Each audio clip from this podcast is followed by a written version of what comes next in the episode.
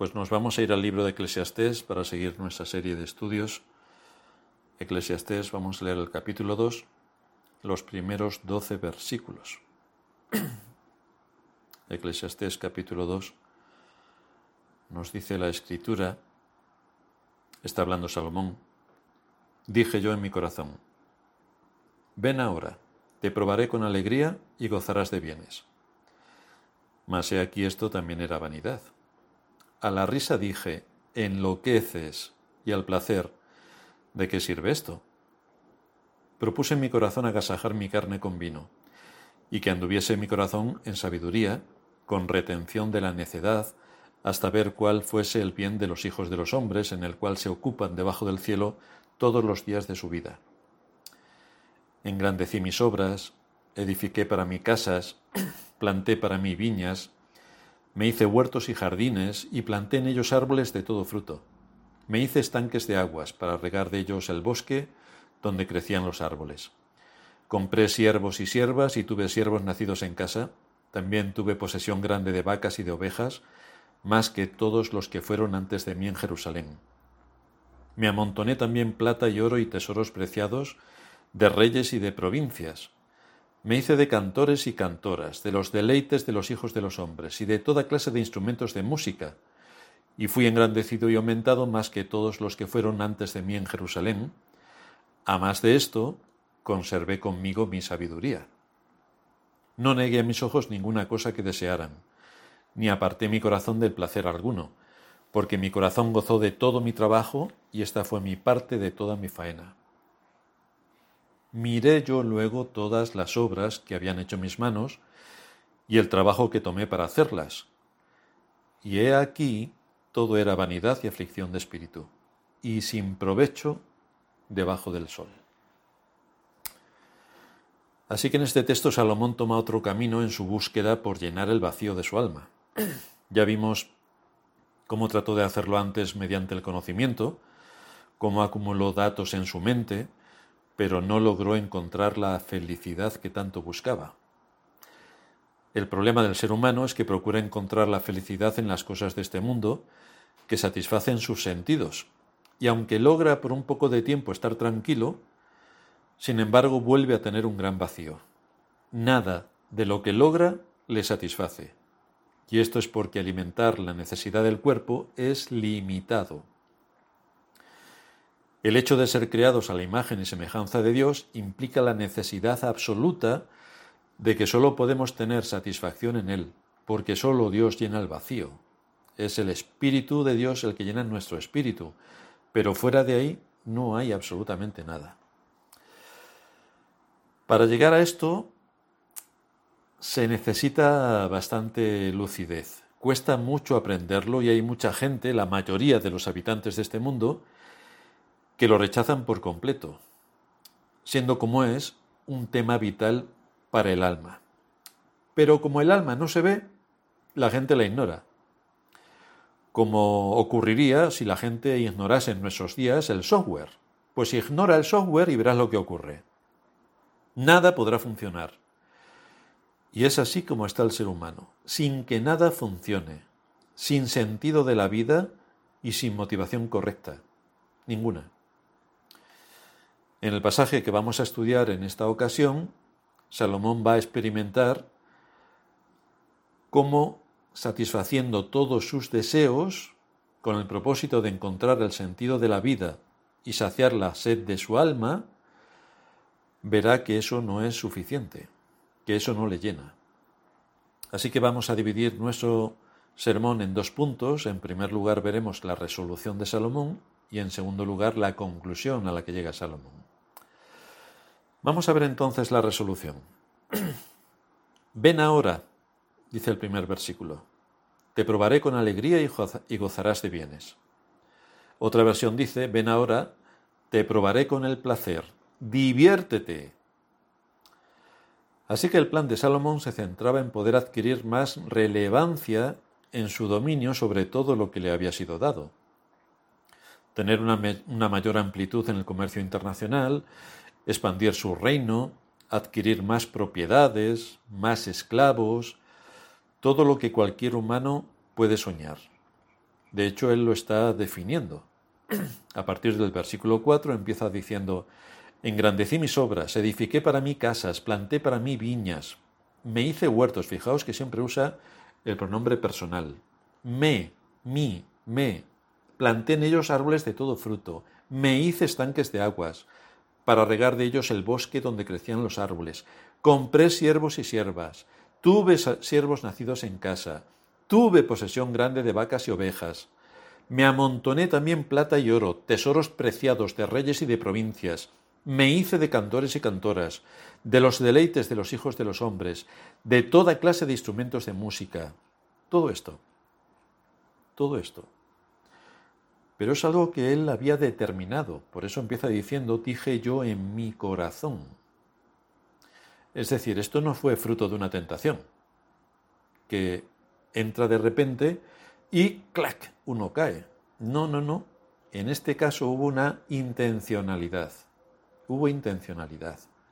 Quiso satisfacer sus deseos en contra, por lo que nos muestra, en contra de la voluntad de Dios. Estaba Salomón en este caso en un desvío espiritual y entonces estuvo deliberando y planificando cómo iba a tratar de buscar la verdadera felicidad en las cosas de este mundo.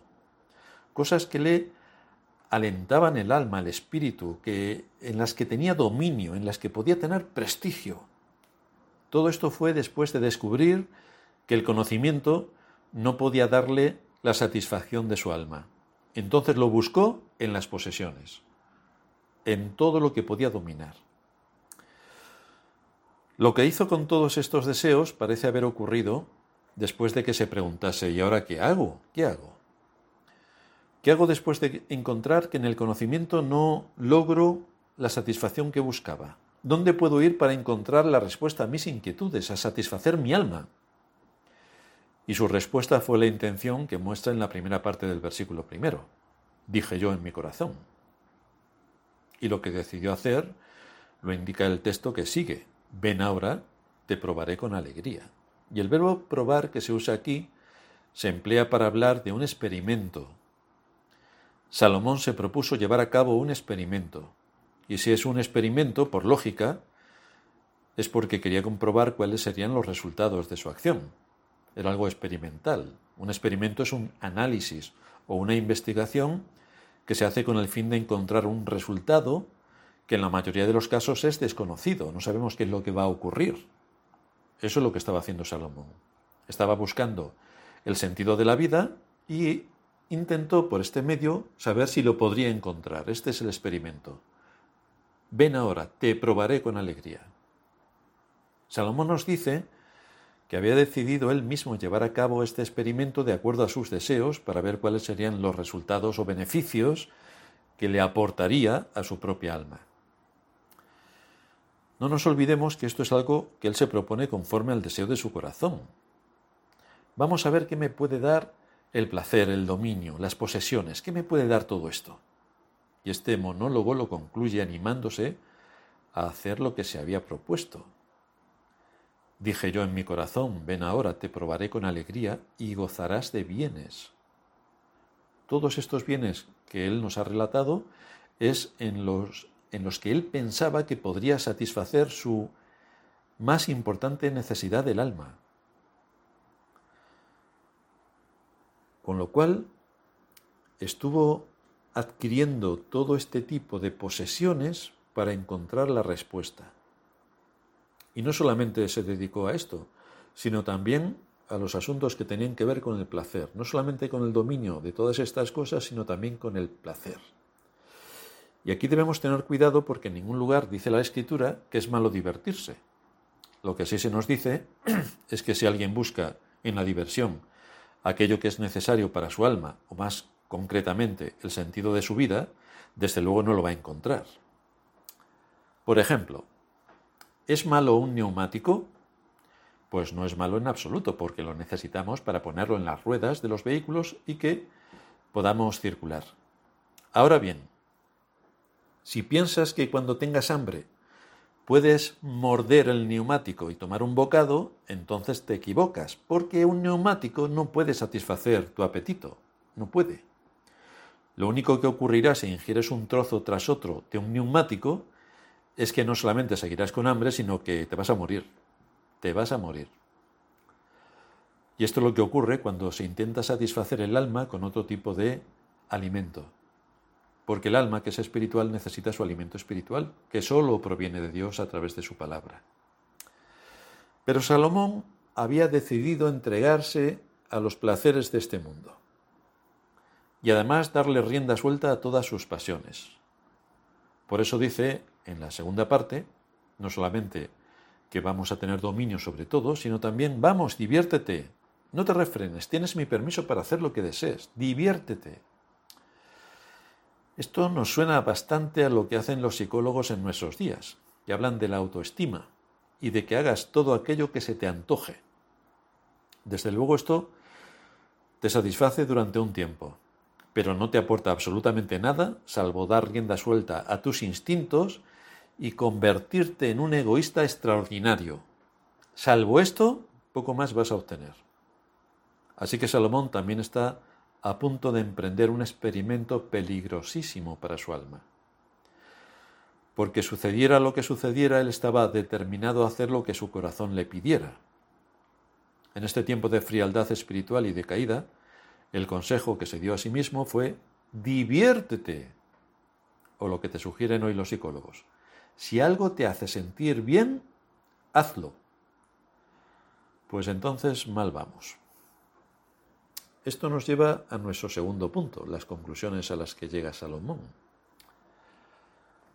Porque directamente, y eso es antes de que nos diga todo el relato de en lo que se va a entrometer, dice en el primer versículo, mas he aquí también esto era vanidad.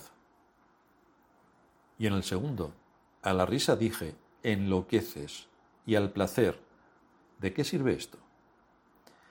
Así que antes incluso de que Salomón proceda a darnos los detalles de su experimento con los placeres y el dominio de las cosas, los bienes, las posesiones, él se detiene un momento para decirnos algo del resultado que obtuvo para impedir que nos ilusionemos o nos sintamos atraídos por los placeres que él persiguió. Y por supuesto lo que quiere evitar es que le imitemos. El resultado de su experimento nos lo avanza y lo primero que nos dice es, he aquí, también esto era vanidad. En todo esto me entretuve, pero antes de que os cuente todo esto, que sepáis que es, es vanidad. Esta es la resolución que asumió para entregarse a los placeres de la carne con el fin de encontrar la satisfacción para su alma. Y luego termina diciendo, también esto era vanidad. también esto.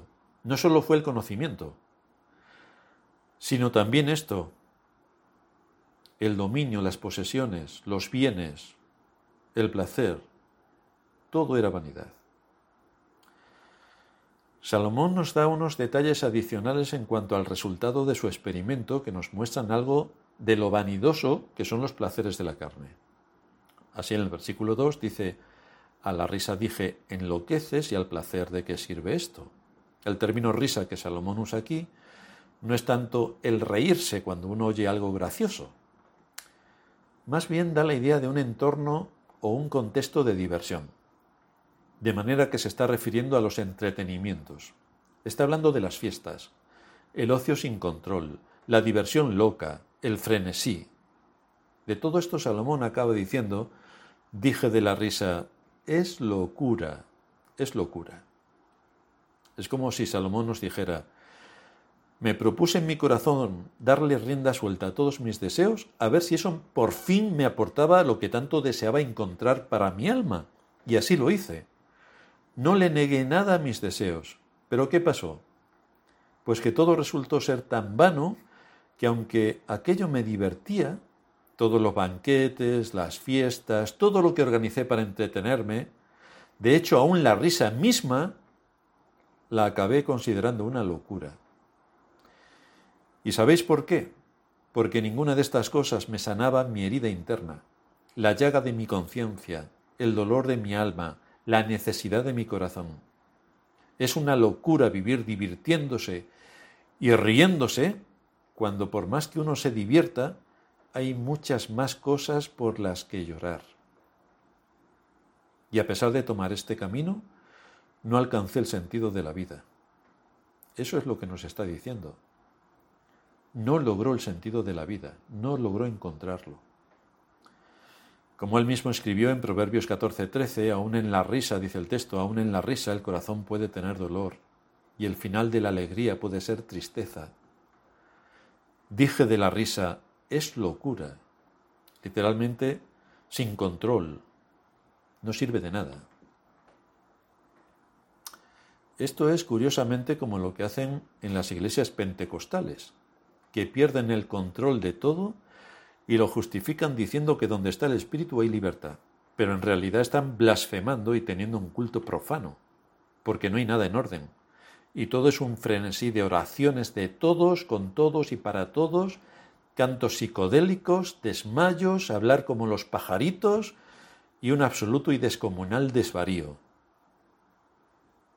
Salomón llegó a la conclusión de que esto es una locura. Vio lo superficial que es la diversión y el ocio sin control. Desde luego hay muchas diversiones que son buenas. Y por supuesto no es malo de vez en cuando hacer uso de las diversiones, porque el, entretenimiento y el ocio es necesario. Pero cuando uno hace de estas cosas el fin de la vida,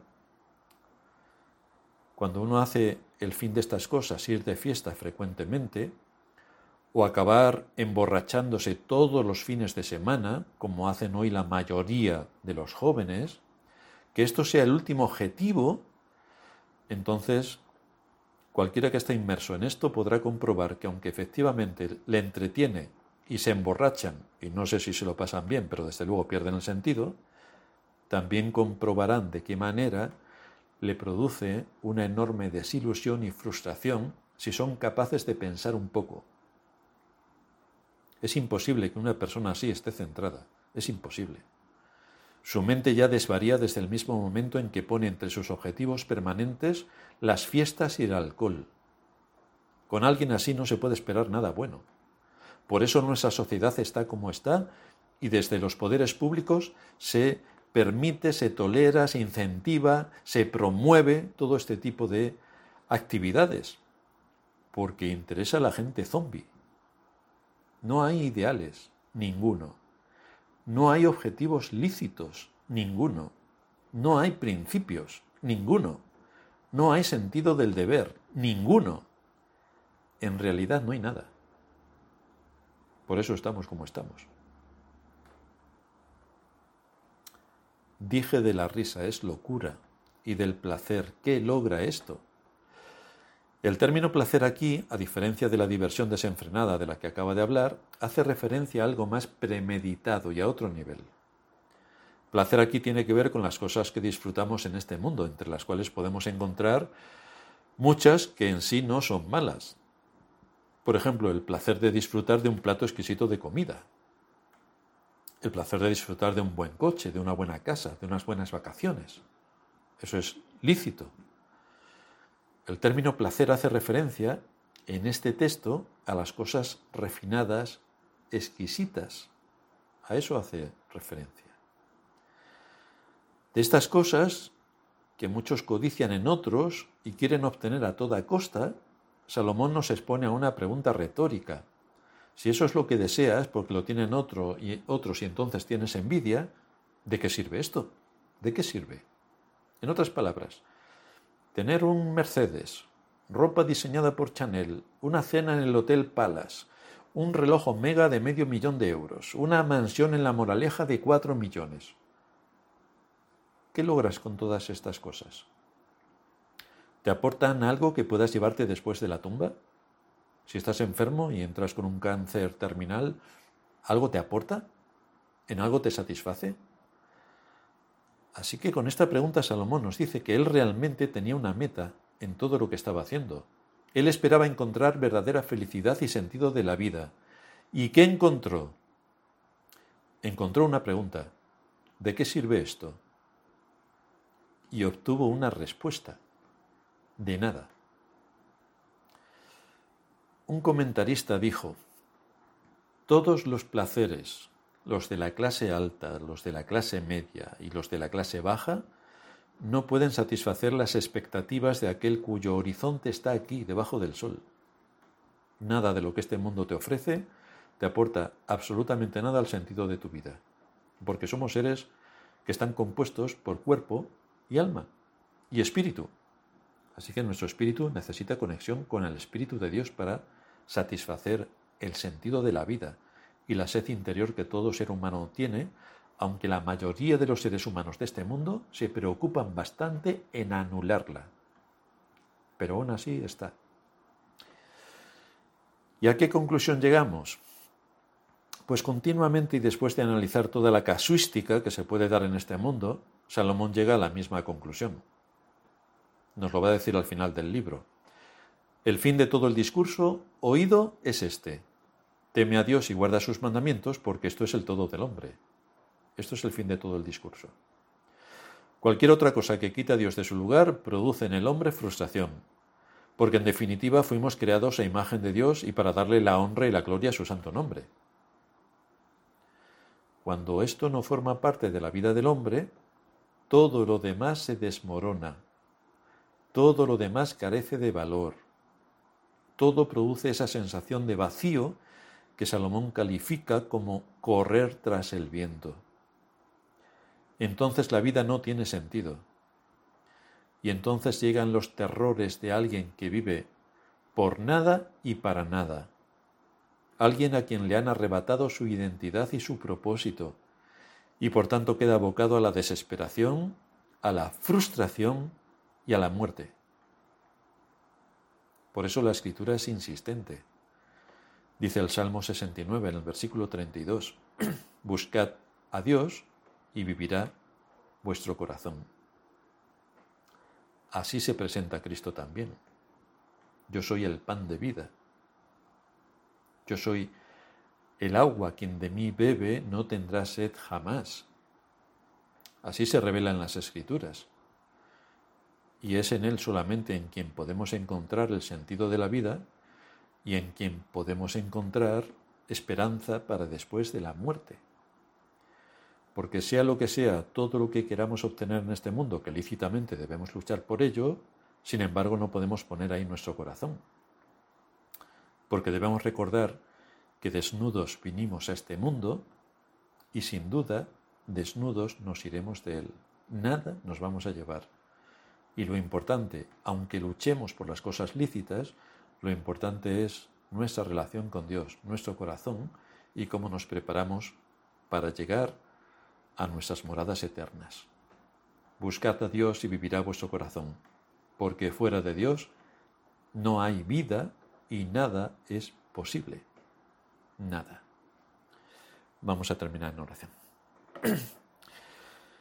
Padre nuestro que estás en los cielos, gracias te damos por habernos expuesto una vez más a tu palabra, encontrar allí al hombre más sabio que ha habido y que habrá en el mundo, que es Salomón, y como él nos expone ante sus conclusiones que llegó después de haber experimentado en diversos ámbitos y entornos, tanto en el conocimiento como en el dominio y los bienes, como en el placer, el poder encontrar el sentido de la vida y la conclusión es que no pudo encontrar absolutamente nada sino vacío y frustración porque todo lo podemos encontrar en ti, que es quien es, eres quien impartió la vida en la creación y eres quien imparte la vida en la redención.